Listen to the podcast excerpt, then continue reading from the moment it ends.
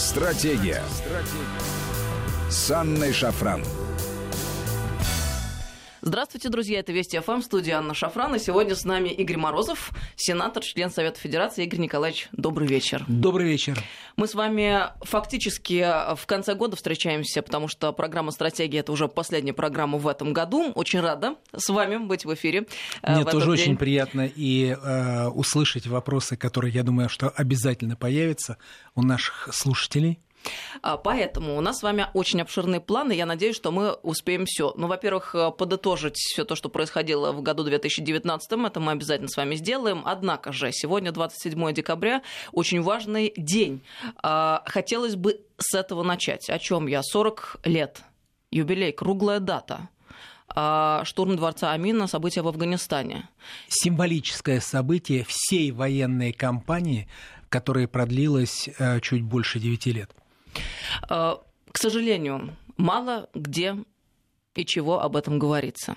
Поэтому давайте поподробнее вспомним э, о событиях тех лет. И более того, я же знаю, что на днях вы презентовали фильм а, посвященный э, этим событиям. И это я очень участвовал интересно. в презентации этого фильма.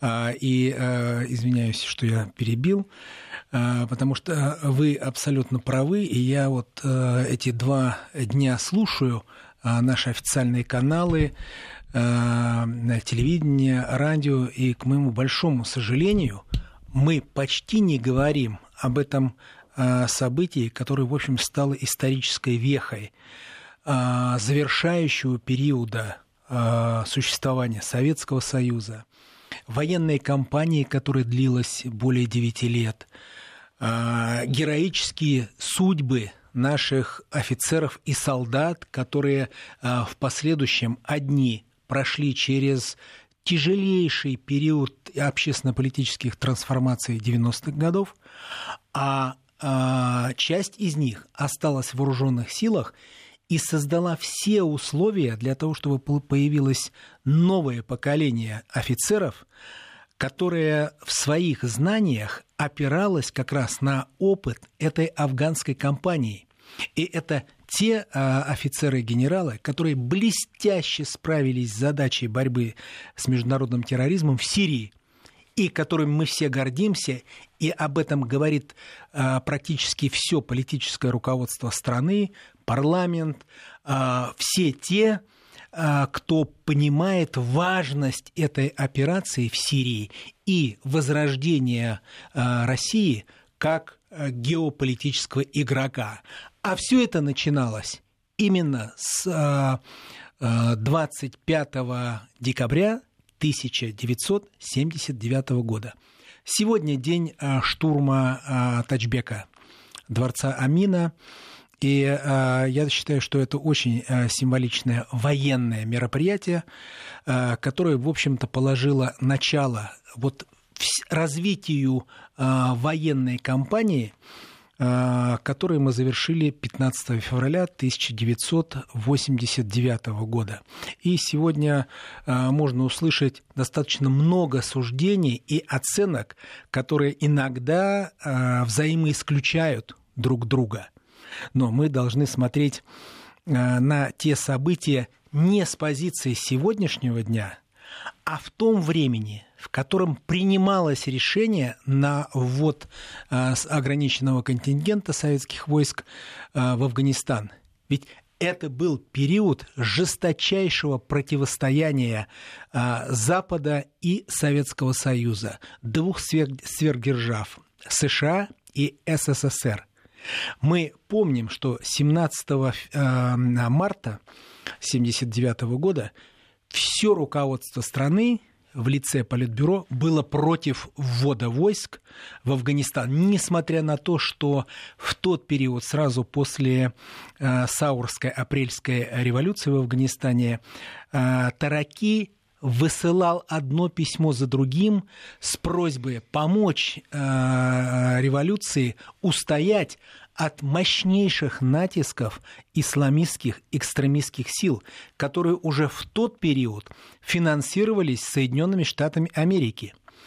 И э, руководство Советского Союза очень трезво оценивало свои возможности, э, тот э, исторический период, где шло противоборство уже не только на Ближнем Востоке и Европе, но уже постепенно переходило и в космос. И поэтому, если сегодня посмотреть, сколько обращений шло от законного правительства Афганистана, около 20.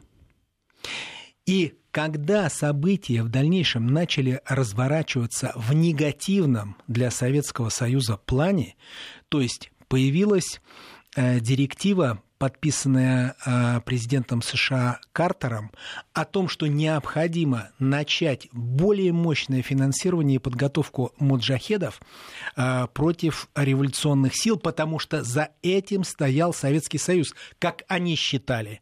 А революцию осуществили сами афганцы.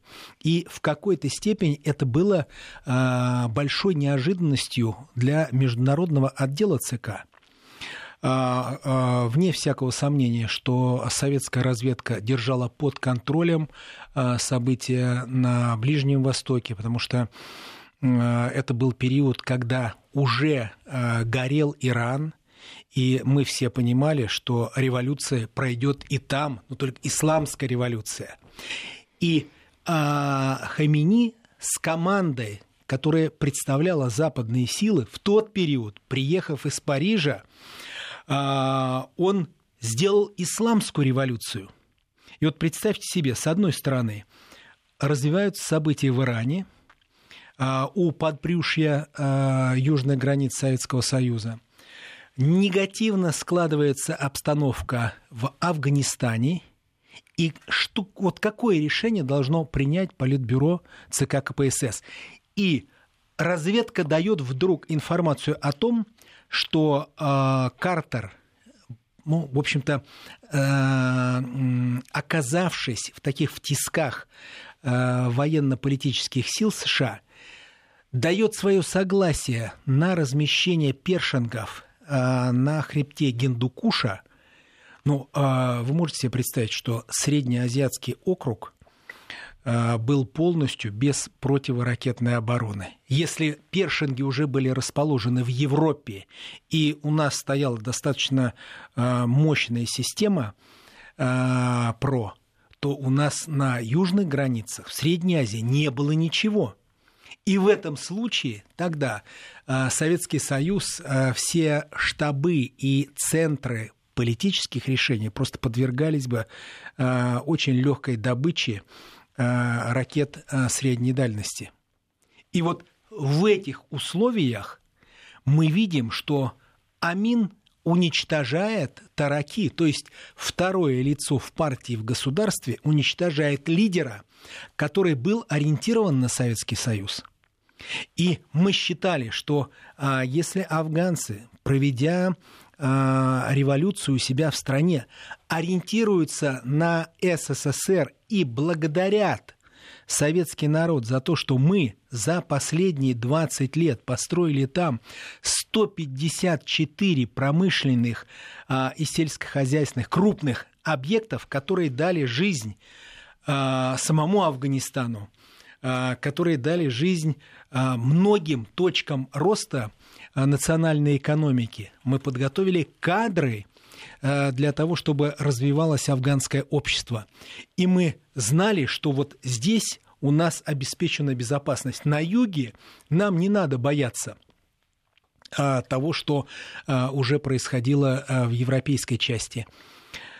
И вдруг, представьте себе, один за другим у Амина появляются контакты с резидентурой ЦРУ в Кабуле. Он встречается с послами и разведка получает информацию о том, что американцы договариваются с ним по самым вот тем чувствительным позициям, которые мы перепроверяли в тот период. Это связано, конечно, с першингами на Гендукуше, да, а, и а, с а, возможностью сопротивляться тому движению, которое было раскручено э, Центральным разведывательным управлением США в Пакистане. Э, появилось 16 боевых лагерей, где готовили э, боевиков. Готовили американцы. Наши сегодняшние партнеры, китайцы, сами пакистанцы, немцы, то есть фактически складывался такой антисоветский интернационал на наших южных границах. И э, не нужно забывать, вот то, что последние, может быть, 15-20 лет облетели все информационные агентства, когда Госдеп опубликовал все секретные материалы, которые касались этого периода. Я напомню, Бжезинский, Збигнев Бжезинский, самый-самый ярый антисоветчик, советолог, привез Усаму Бен Ладена – того самого э, Бен Ладена, с которого начиналась Аль-Каида и работа Центрального разведывательного управления э, с ним, на границу в Пешавар и сказал, вот там ваше поле деятельности, там сегодня формируется новый фронт борьбы с Советским Союзом. И представьте себе, когда разведка докладывает об этом а, на политический уровень, какое решение могло принять Политбюро 12 э, декабря 1979 года. Ну, когда вы излагаете, вообще никаких даже вопросов не возникает. Это полезно говорить об этом. Поэтому мне странно слышать сегодня э, некоторые оценки, в том числе от уважаемых мною э, генералов, которые прошли афганскую кампанию о том, что это была политическая ошибка, что вот надо было э, выстроить другую тактику, поскольку была гражданская война, и мы должны встать были лагерями и э, значит, там пытаться просто их примирить. Я с удивлением просто слушаю это. Да, была такая ситуация сложнейшая, что мы не должны были никого там примерять. Мы должны защищать были свои интересы, а, интересы и безопасность Советского Союза. Так делает сильное государство. Безусловно. И многие задачи, которые мы решали в тот период там, хорошо, плохо, но мы их решали. Они созвучны с теми, э, что мы э, сделали э, в Сирии и в том числе связанные с совершенствованием боевой техники того периода, точно так же, как мы э, сделали это э, и испытали все на Сирийском театре военных действий. А что это за история, Игорь Николаевич, с э, россиянами, которые, оказавшись в плену, потом остались в Афганистане? Вчера был фильм, документальный фильм, который презентовали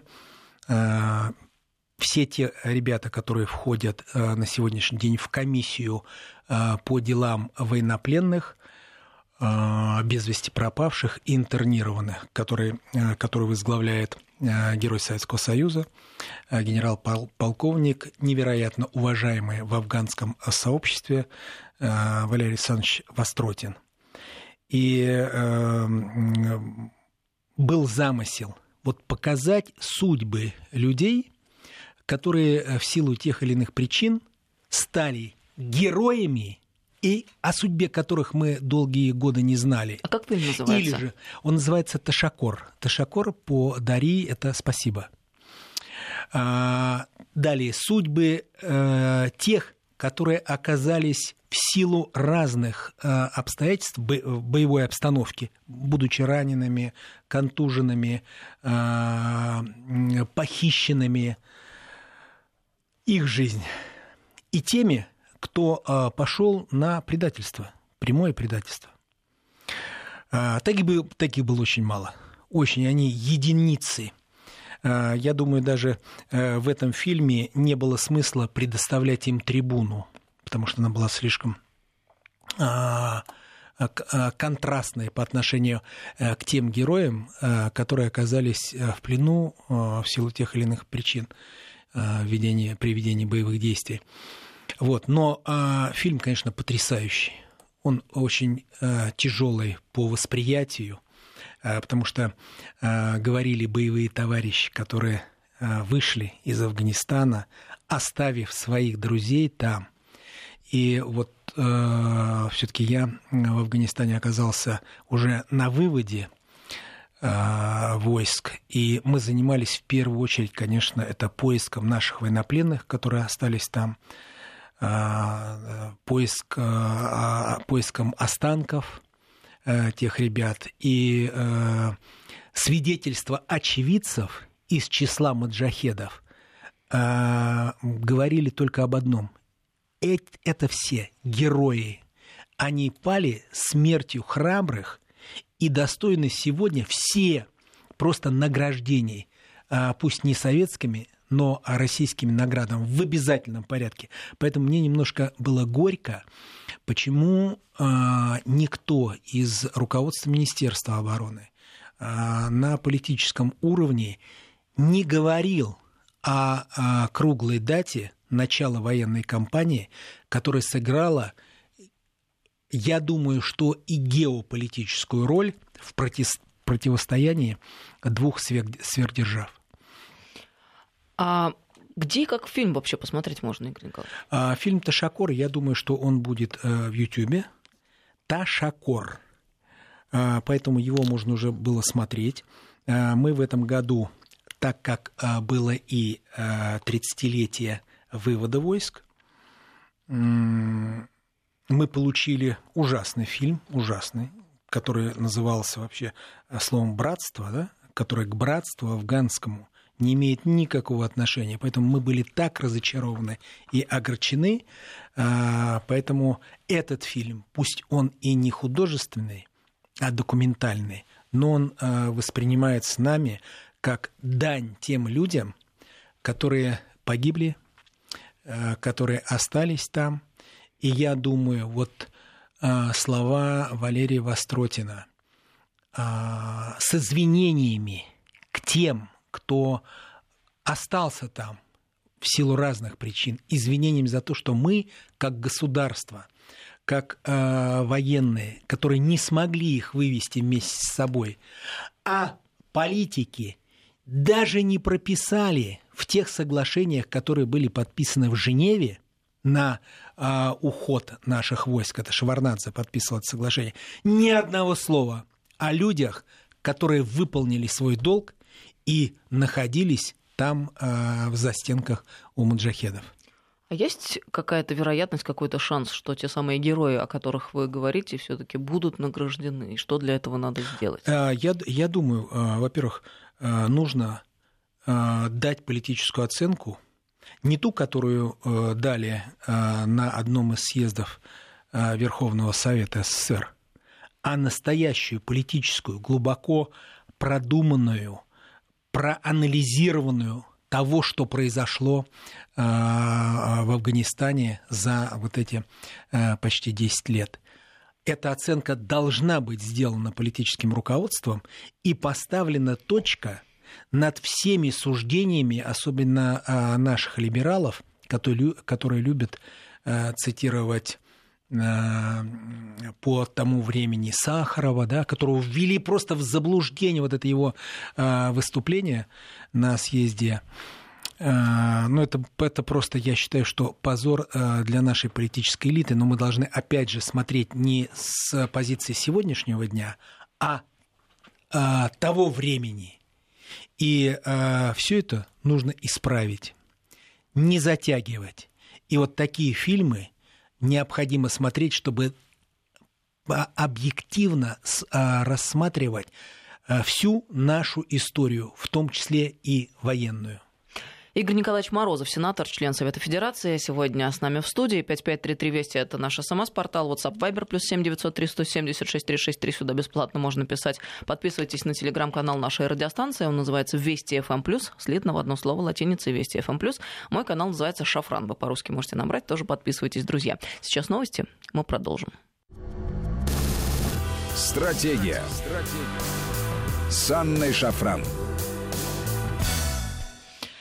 Добрый вечер, друзья. Мы продолжаем беседу. С нами сегодня Игорь Николаевич Морозов, сенатор, член Совета Федерации. Ну, я очень рада, что мы с вами обсудили тему Афганистана э, в первой половине нашей программы. Тем более, что сегодня все таки круглая дата, 40 лет. Э, ну, теперь все-таки двинемся дальше. Я надеюсь, что мы с вами, кстати говоря, будем возвращаться к этой теме, потому что мне очень хочется, чтобы было доведено то дело, о котором вы говорите, до конца.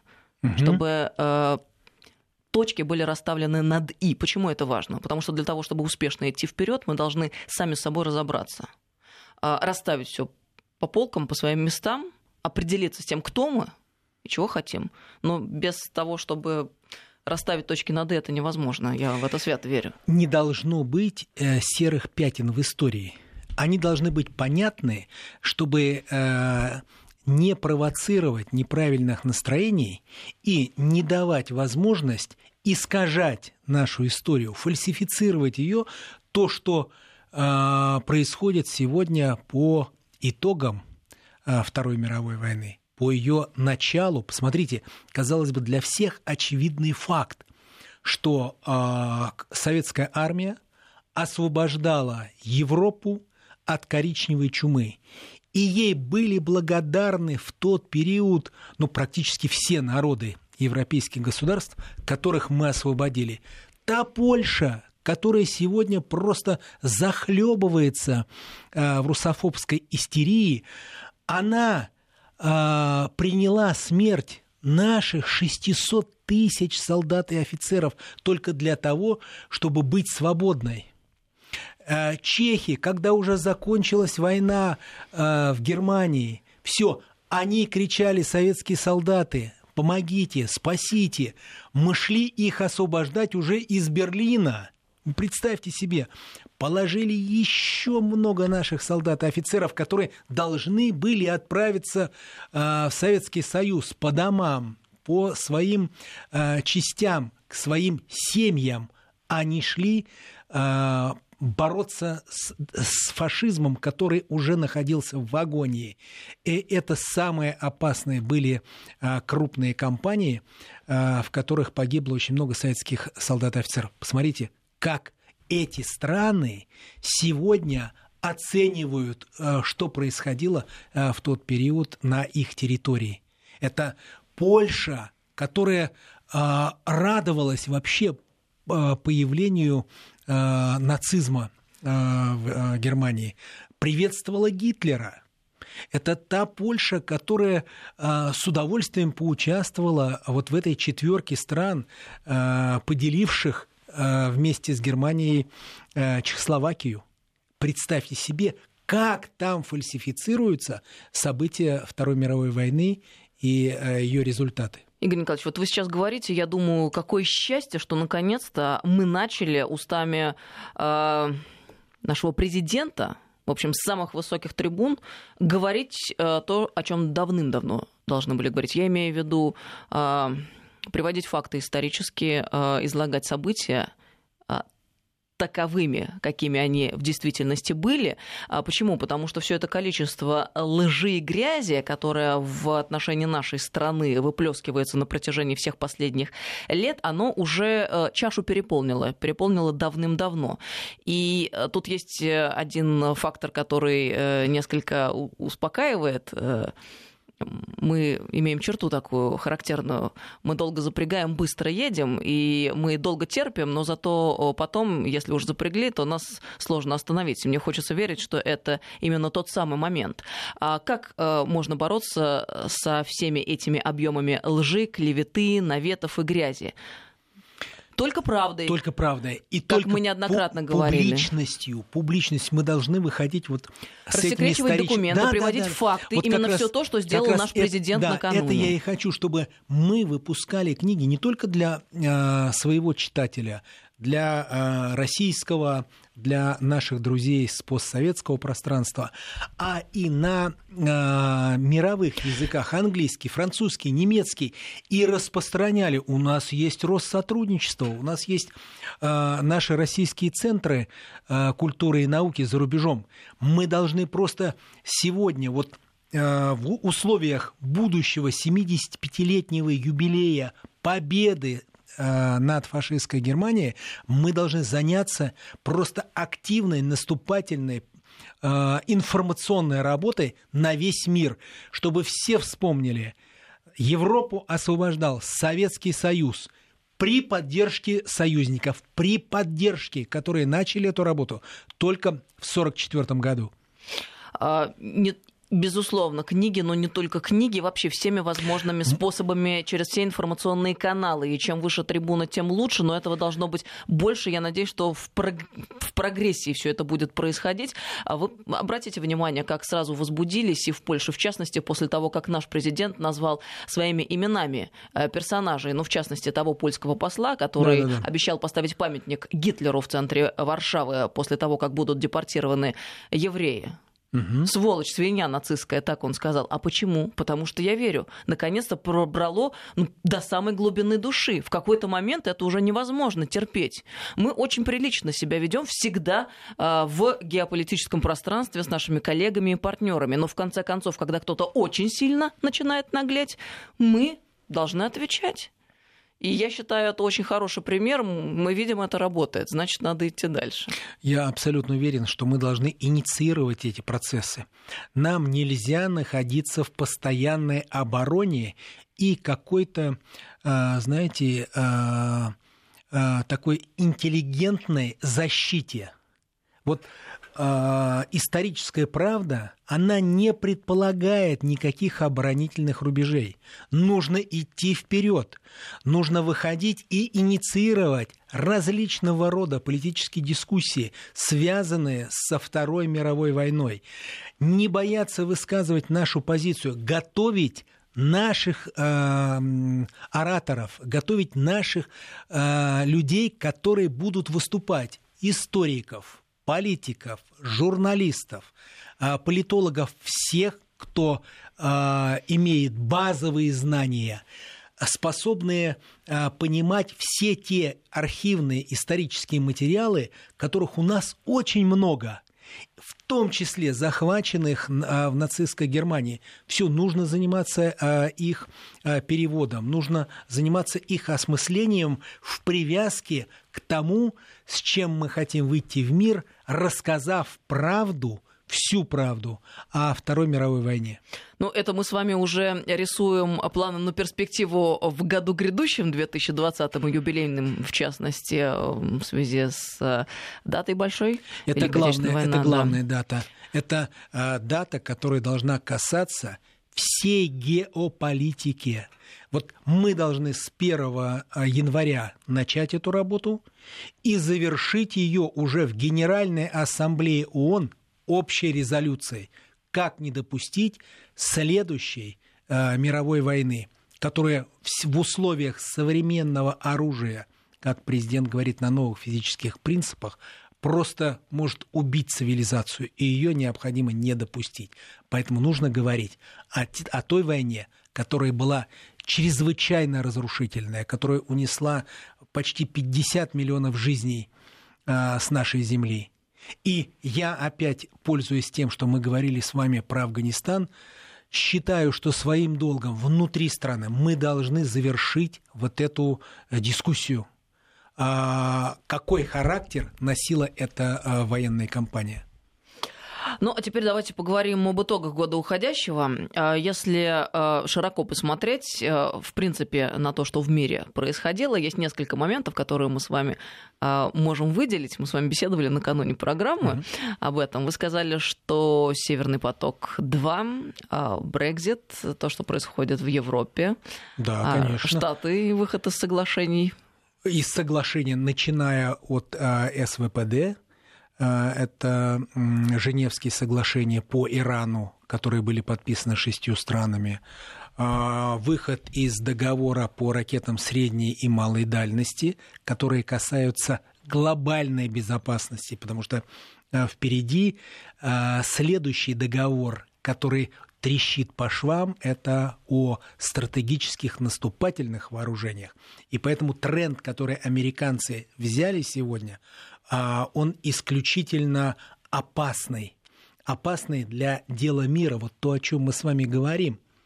И а, мы сегодня, а, анализируя все это как вот итоги 2019 года, должны делать выводы и обращать внимание всей международной мировой общественности на то, что происходят катастрофические вещи э, в глобальной политике, и инициаторы разрушения миропорядка являются Соединенные Штаты Америки. Очень хорошо, что американцы стреляют себе иногда в ногу.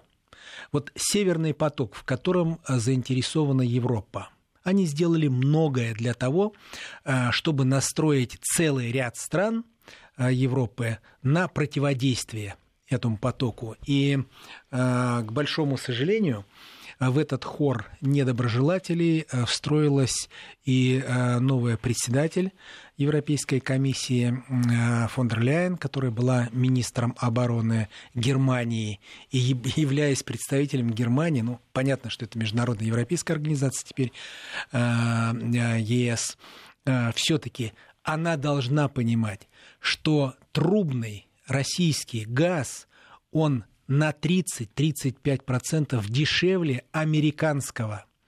И чтобы американцы не делали с ценообразованием на а, свой СПГ, совершенно очевидно, что если европейцы будут использовать в первую очередь навязанный, продавленный Белым домом э, СПГ, то себестоимость европейской продукции не может конкурировать с американской, тем более с э, китайской или индийской. Независимо от того, эта продукция вырабатывается в промышленном секторе, в сельском хозяйстве или Э, в каком-то новом инновационном э, э, секторе, потому что энергетика, она является основой любой экономики. И, конечно, американцы уже давно для себя приняли решение навязать это европейцам с тем, чтобы сбить ну, вот такое активное взаимодействие, экономическое дополнение российской экономики, российской энергетики, российских энергоносителей Европе. А, я вспоминаю 2013 год. Еще вообще, то есть не было ни Майдана, ни государственного переворота на Украине, ни Крыма, а, а выступал перед европейцами, представителями НАТО, Э, заместитель генерального секретаря, Тогда э, это был э, Александр Вершбоу. Он после того, когда отработал здесь свой срок послом Соединенных Штатов Америки, прямо из Москвы, сразу же поехал в Брюссель.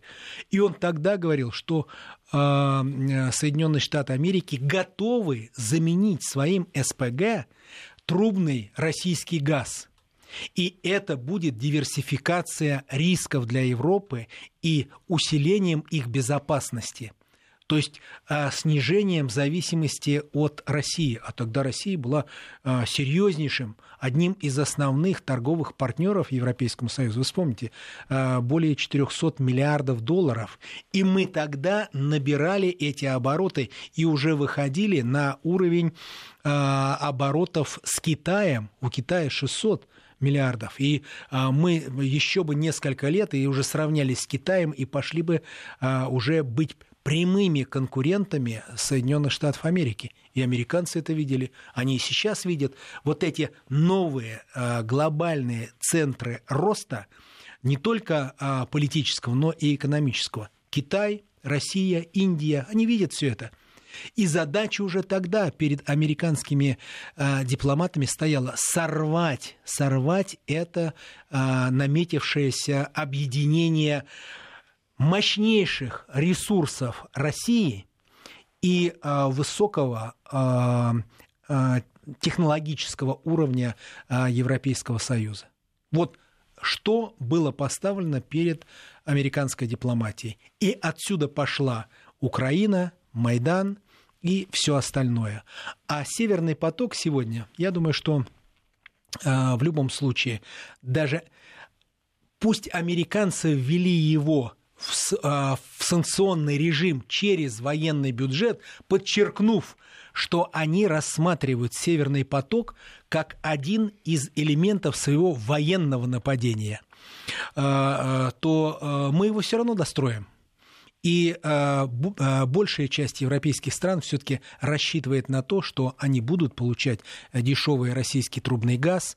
И турецкий поток, который тоже попал э, в санкции через военный бюджет, э, он тоже будет работать. И мы сегодня тоже считаем главным, э, одним из таких знаковых, не главных, а знаковых событий, что мы э, готовим 29 декабря, то есть фактически через два дня, э, договор, газовый договор с Украиной.